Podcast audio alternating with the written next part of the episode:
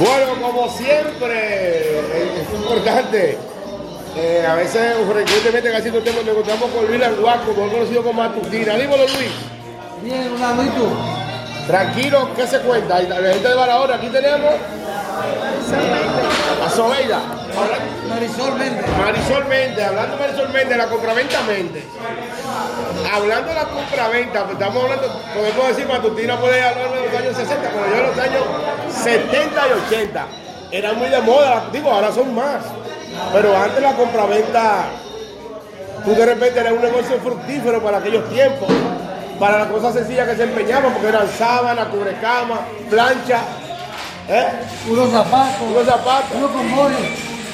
¿Tú qué, tienes, qué- qué tú me puedes decir de tu experiencia? Camisa, pantalón. Ustedes siempre estaban en la compraventa con tu papá y tu mamá. Yo era la que más me ayudaba. ¿Qué era lo que más ayudaba? ¿Qué, qué es lo que más empeñaba? Eso, estamos hablando de los años 70 y 80, 82. Cadena, anillo, reloj. Bueno, ya una cadena se entiende, pero una camisa, una plancha. Sábana, plancha. ¿Qué por ciento cobraban en ese tiempo? 5%. Sema- en semanal. Sí. Bueno, bueno, Y cuando se perdía la mercancía, cuando la persona no pagaba la mercancía, Se vendía. se vendía. Que eso es otra cosa, la gente iba a compraventa a- también a comprar. Se vendía mucho. Entonces la reguera acabó con eso. desde que tú lo regueras, todo se cayó. Tú sabes que la gente- hay gente hoy en día que no conocen el concepto de reguera, muchos dicen, o no se acuerdan. Ahora es paca. Aunque la paca mayormente, aunque la paca es porque, porque es un paquete que estás comprando. Pero hay lugares que tú vas y tienes que bajarte para coger la paca. Que le decían reguera y la bajaste. Se empeñaban pala, pico, Sí. y trabajar, todo eso. Segué. Ah, sí, la cegueta, la cegueta. Gente que trabajaba que, que, que no, no fue a trabajar porque tiene el, el, el, el- el cerrullo empeñado. Dame dar volante para sacar los hierros, para irte a trabajar. ¿Qué tiempo duró la compraventa de ustedes? Porque hubo un momento dado que hubo un fuego, me- recuerdo que hubo un fuego. En la casa de familia. Sí, porque ustedes vivían, la compraventa estaba en la donante y la casa estaba del lado de la General Cabral, que colindaba con la profesora Malena. Sí. Por ahí entre Mal- co- colindaba que Malena estaba cruzando la, la callecita, pero colin- colindaba, pero yo recuerdo sí. bien.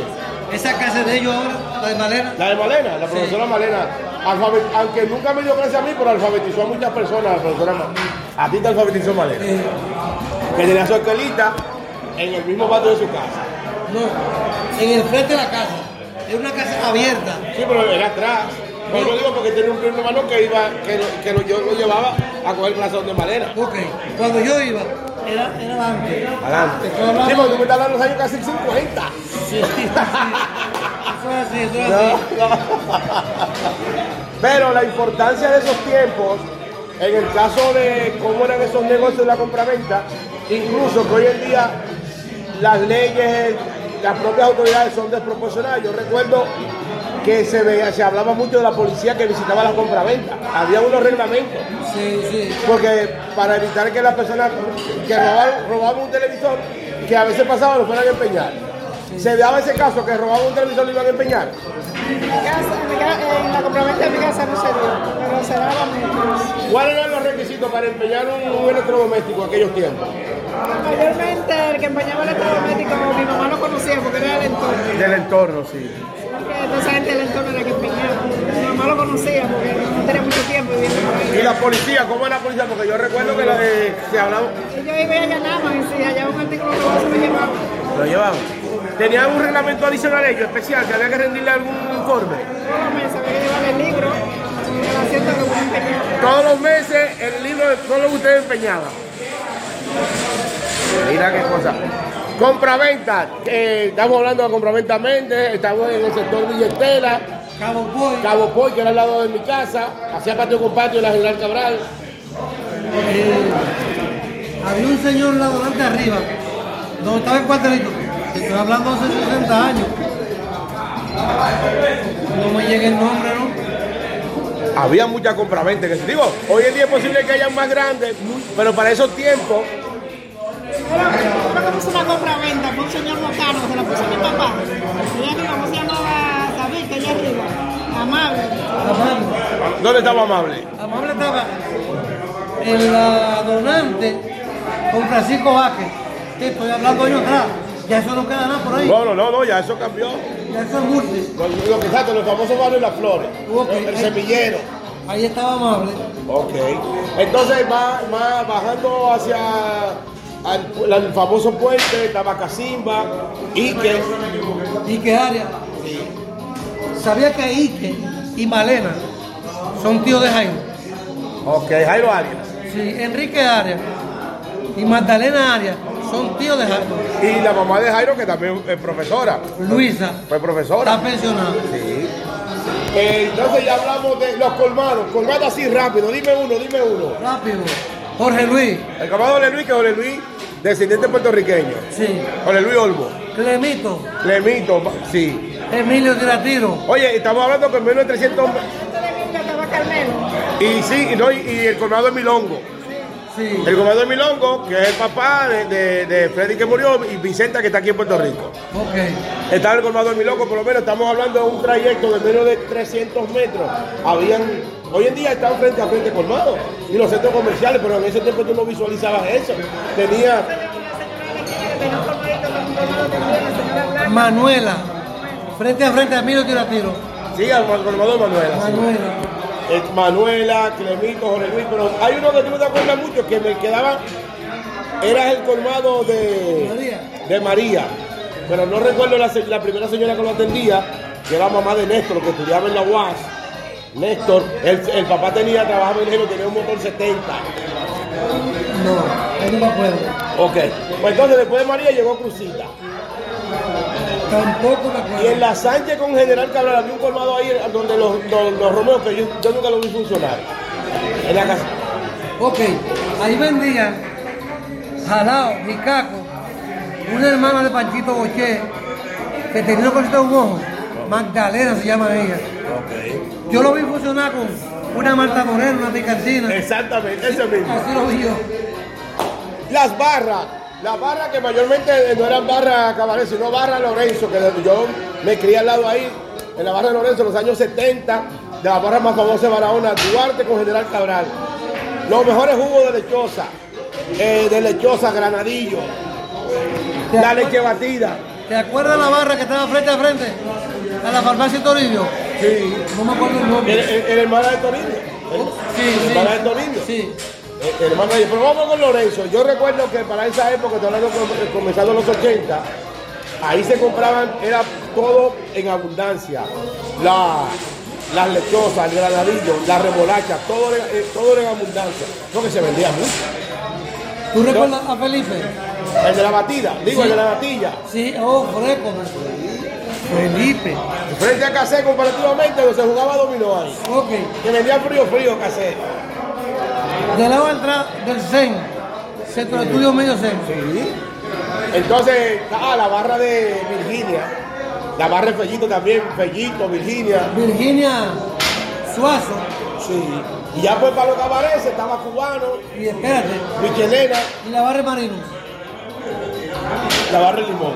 Y están escuchando este conversatorio para la gente de Barahona, ya nuestro pueblo en el sur de la República Dominicana, con Luis Languasco sobre algunos negocios, principalmente compraventas, colmados, eh, barras, que ya mencionamos la Santa Cecilia, pero decíamos la barra de Lorenzo, después años más tarde, la barra de Colombina también.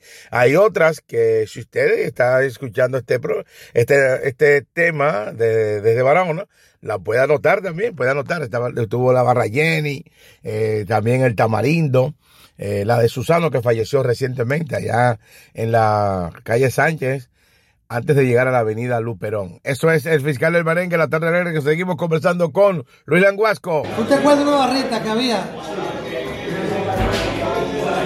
Eh, en el edificio que está hoy, Empresa Radiofónica. Había una barrita ahí, como, como un túnelcito. ahí. Frente al. Del- se, se llamó León. se- y se murió León. Bueno. Bueno, vamos a ver si hablando de los que están vivos. que Están vivos. El colmado de Carlito ahí, colmado de Carlito, que de los- la gente no olvida el monte. El colmado que estaba en la esquina ahí, que, en la, que, que hacía la esquina en la de Juan Eugenio Mota, a por el Perdomo, Rubén G, Carlito Cuello, Carlito Cuello.